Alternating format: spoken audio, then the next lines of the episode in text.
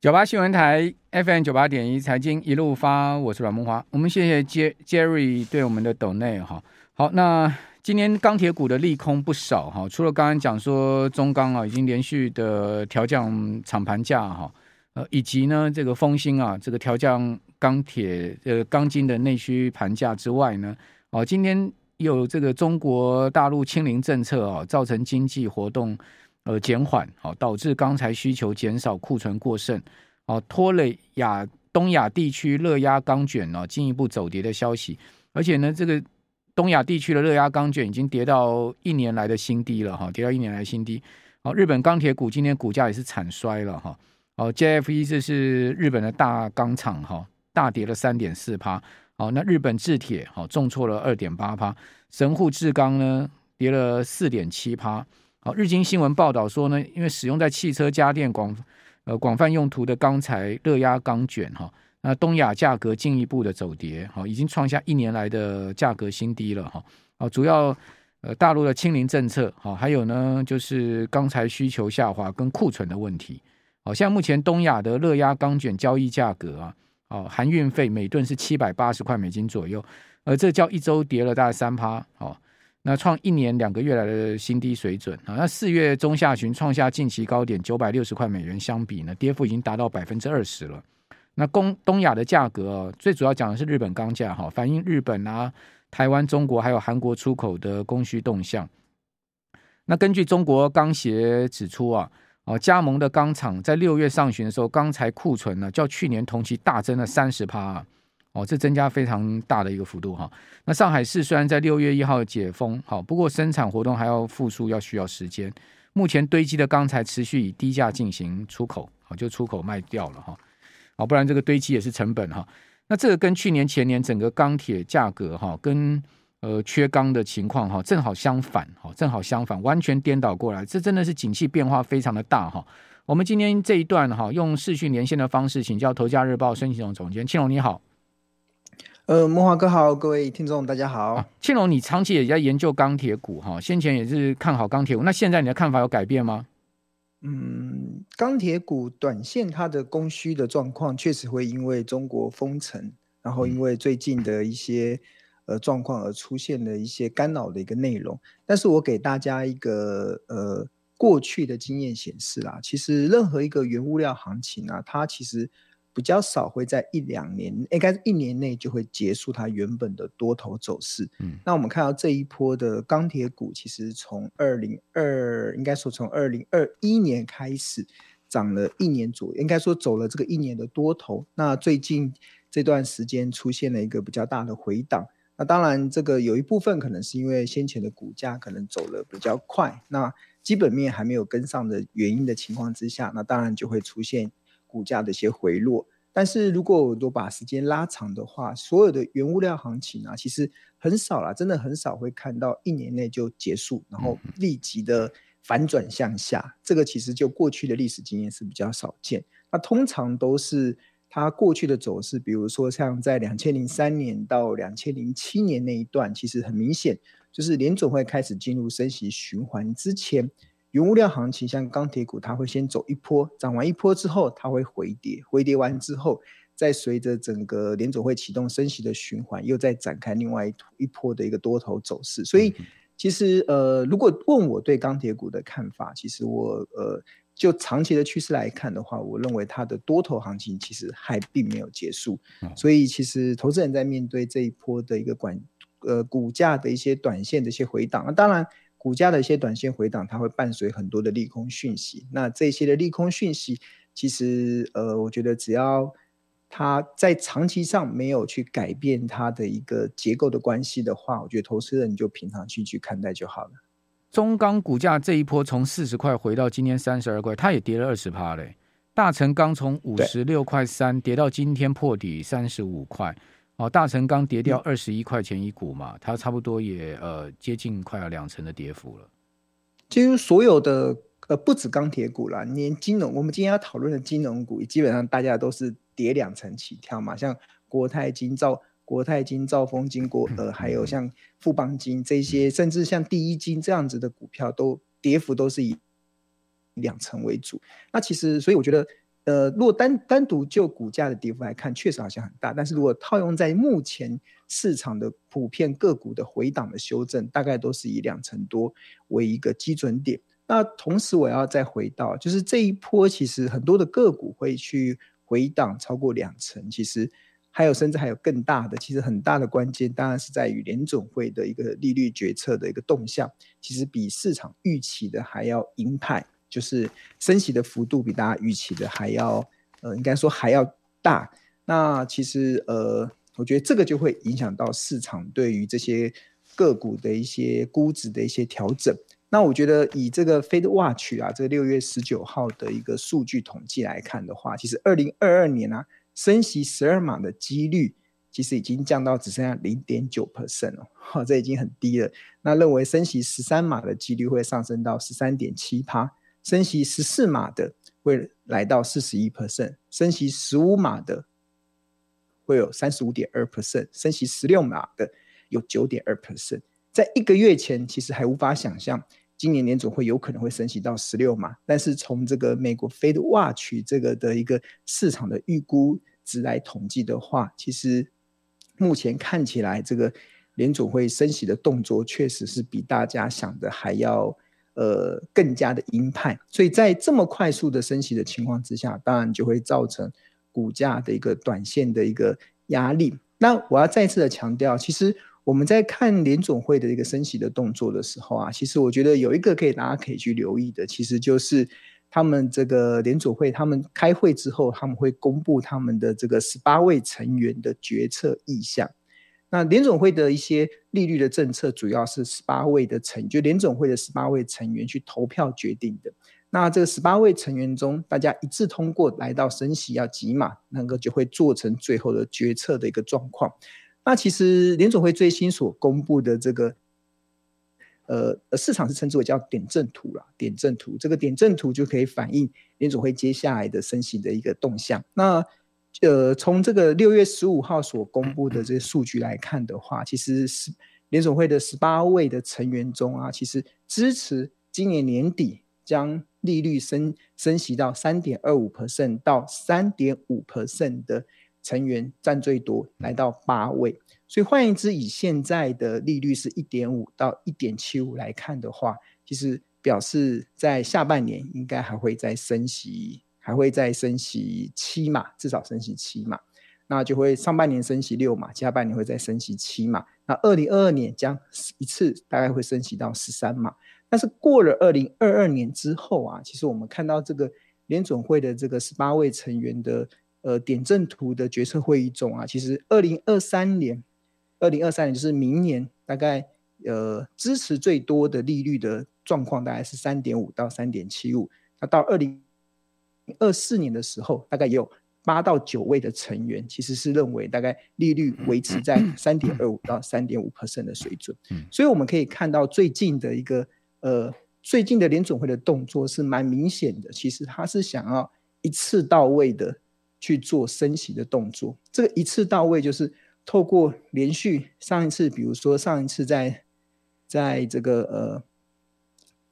五月四号升息两码。六月十六号再升息三码，那可能在七月底的时候再升息三码，再接下来再升息三码，透过连续性的升息一次两码，一次三码，它可以达到一次到位，到了他们想要到的一个的。一次就应该是一一次到位的话，应该是那个呃那个刚拉克说的，一次升息二点二五个百分点，两百二十五个基点，一次拉到三 码，直接追上之日曲线，呃。通呃，像这一次升息三码，已经创下这个二十几年来最大的动作了。对啊，这个联储会所谓的一次性的，其实大家不用想会一次升到两趴，那个那个那叫一次性。刚拉克这样这样毁灭式的 升息的，不会，我觉得我觉得这样子反而是爽快诶。反正但、哦、对啊，呃，这个伸头也是一刀，缩头也是一刀。二十年后，碗大的疤有什么了不起？还不就是一个好汉一条吗？二十年后。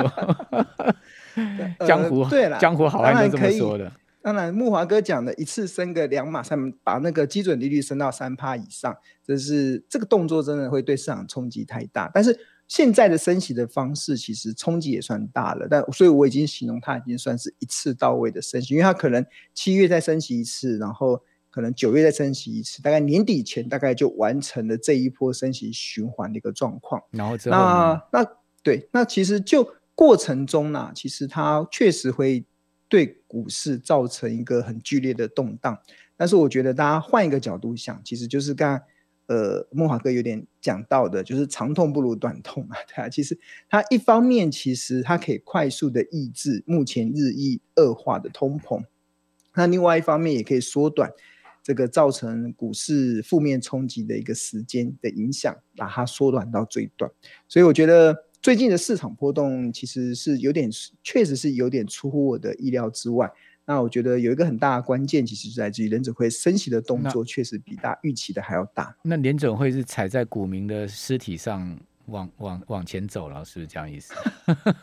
踩在股民的，呃，应该说联准会的动作，联准会的主要的目标有两个，第一个就是稳定物价，第二个就是。而维持经济成长率。那像目前它首要解决的其实就是物价的问题。那我相信美国政府接下来它会呃透过各种的方式去降低这个物价通膨的一个状况。那联准会是独立的单位，他们可以透过升息、透过缩表。那美国政府像拜登，他一定会透过检讨中美的贸易战的这个关税，检讨很多运价的一些过程，然后去想办法，甚至。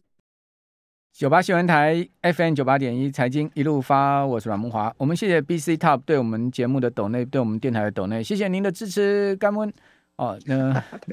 呃，继续请教《头家日报》孙庆龙总监，庆龙，我我是记得之前你曾经讲过了哦，就是说不要跟联准会作对嘛。哈，另外呢，就是说呃，三趴殖率开启地狱大门。那现在三趴殖利率不但是十年期、三十年期，连两年期殖率都到了三趴。那另另外联准会积极强化升息啊，跟呃这个升息路径都铺好了。那为什么我们这这地方还要高持股呢？这个我可以请教你的这个看法吗？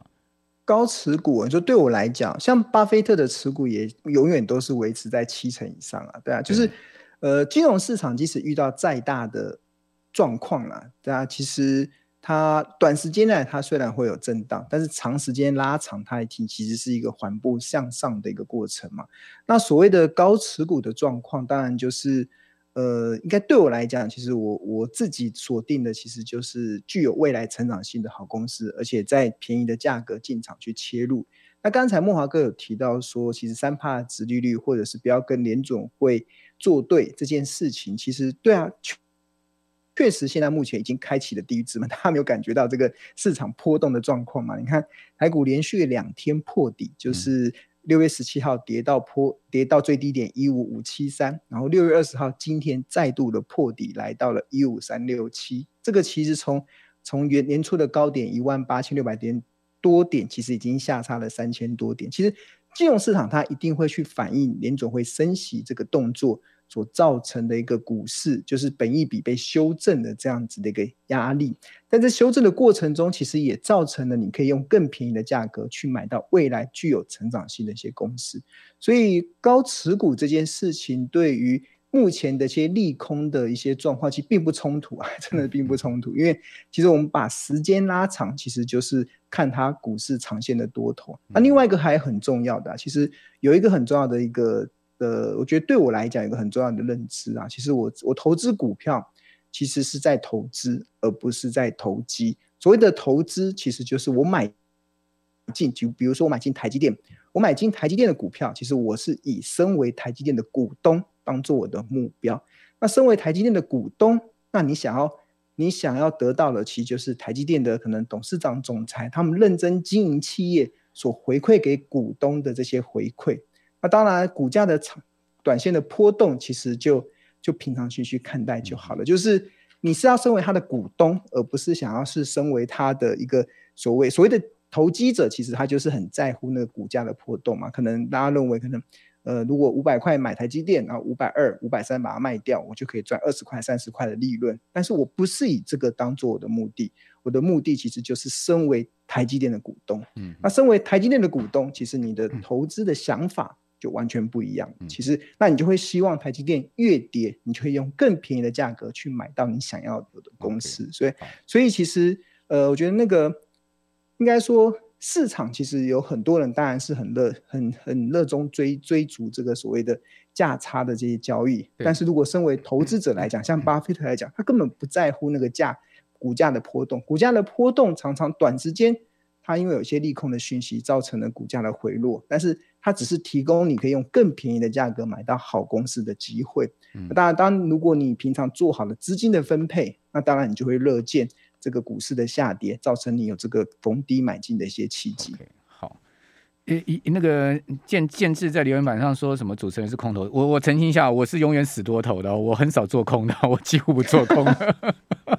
我是超级多头啊！我觉得拥护多头，我觉得拥护这个呃这个呃上涨的这一边啊，只不过是因为因为我在金融市场大概有三十年的时间了啦，就股市历次空头我都看过哈。这个不管零八年次贷、两千年科技泡沫，好每一次台股的崩跌啊，我都有参与啊。好，那每一次股市的崩跌呢，都给我一个很深的教训，就是说。一旦这种十几年才来一次大空头啊，它通常都跌势会非常的惨重啊。那如果你没有在第一时间撤出你的资本的话，你可能会损到这个呃真正的这个低点的时候，你可能手上的股票净值哈，你的资产可能会折损非常大的幅度。所以呢，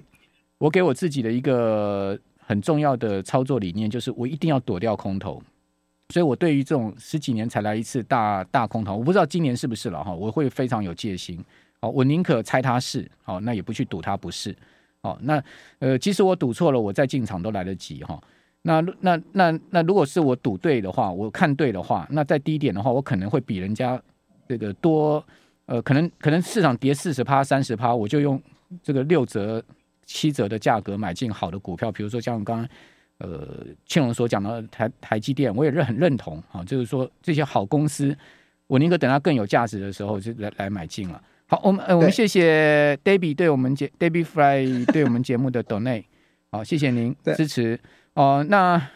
其实我刚刚我要补充一下木华哥所讲的，因为其实这几年其实我觉得有。我可以提供两位投资大师在面对市场剧烈波动时候的操作的方式给大家参考，大家可以去找自己适合的。那比如说像金融大鳄的索罗斯，其实他就是属于这种大进大出的，就是他如果发现金融市场有任何的苗头不对，他一定是出清股票，甚至有些时候他会逆势的去做空。那当然，这个的做法其实就是它的。前提啊，它必须得对市场是够敏锐的，然后它在大进大出的过程中，那个进进场点其实也是要抓得够好。那另外另外一个的投资大师当然就是巴菲特，他巴菲特永远都持有高持股，就是不管行情再怎么去波动，他永远都持有在六成七成左右的一些呃股票，然后这些他手中的股票一定都是可以创造出稳定现金流的好公司，然后一定是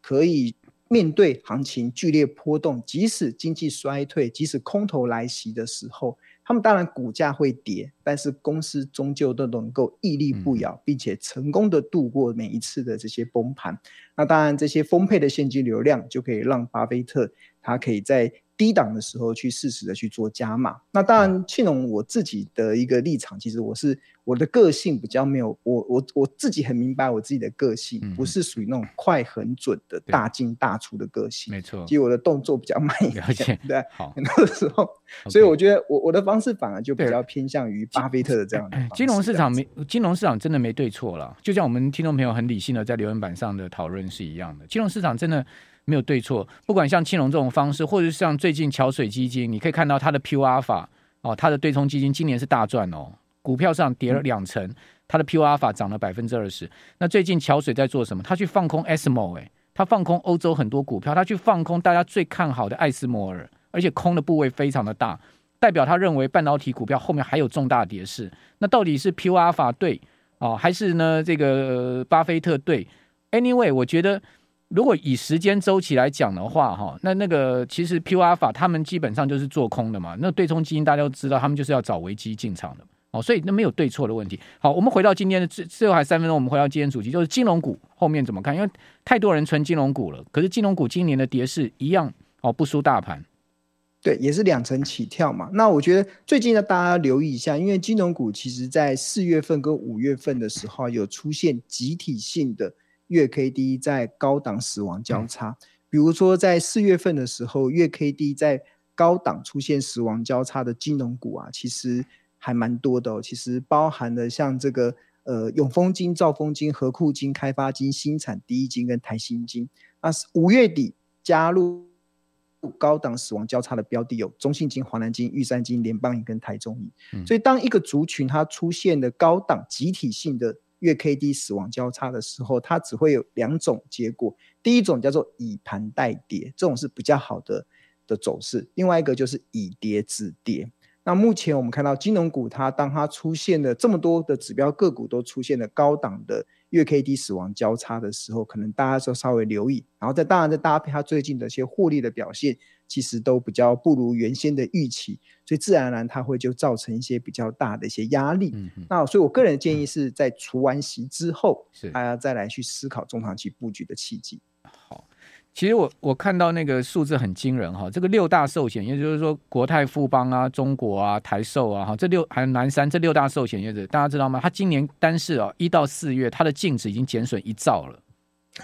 对啊，吓死人！所以所以那金管会每半年要针对他们的这个净值比，对不对？好，那以及他们的这个呃那个那个那个那个呃那个那个什么 RBC。哦，要做检核，RBC 要大于两百嘛，应该没什么问题。但是净值比要超过三趴，我看这个很多金融股很大压力哦，就就寿险公司很大压力哦。嗯，不过因为台湾的减一兆，这是很夸张哎，大股东都蛮有钱、蛮有实力的。但但、啊、但才四个月，净值减一兆，九千多亿嘛。那所有的六大寿险的净值也不过就两兆多，已经减掉几乎一半的净值，哎，这是实在是非常可可怕的一个净值减损哎。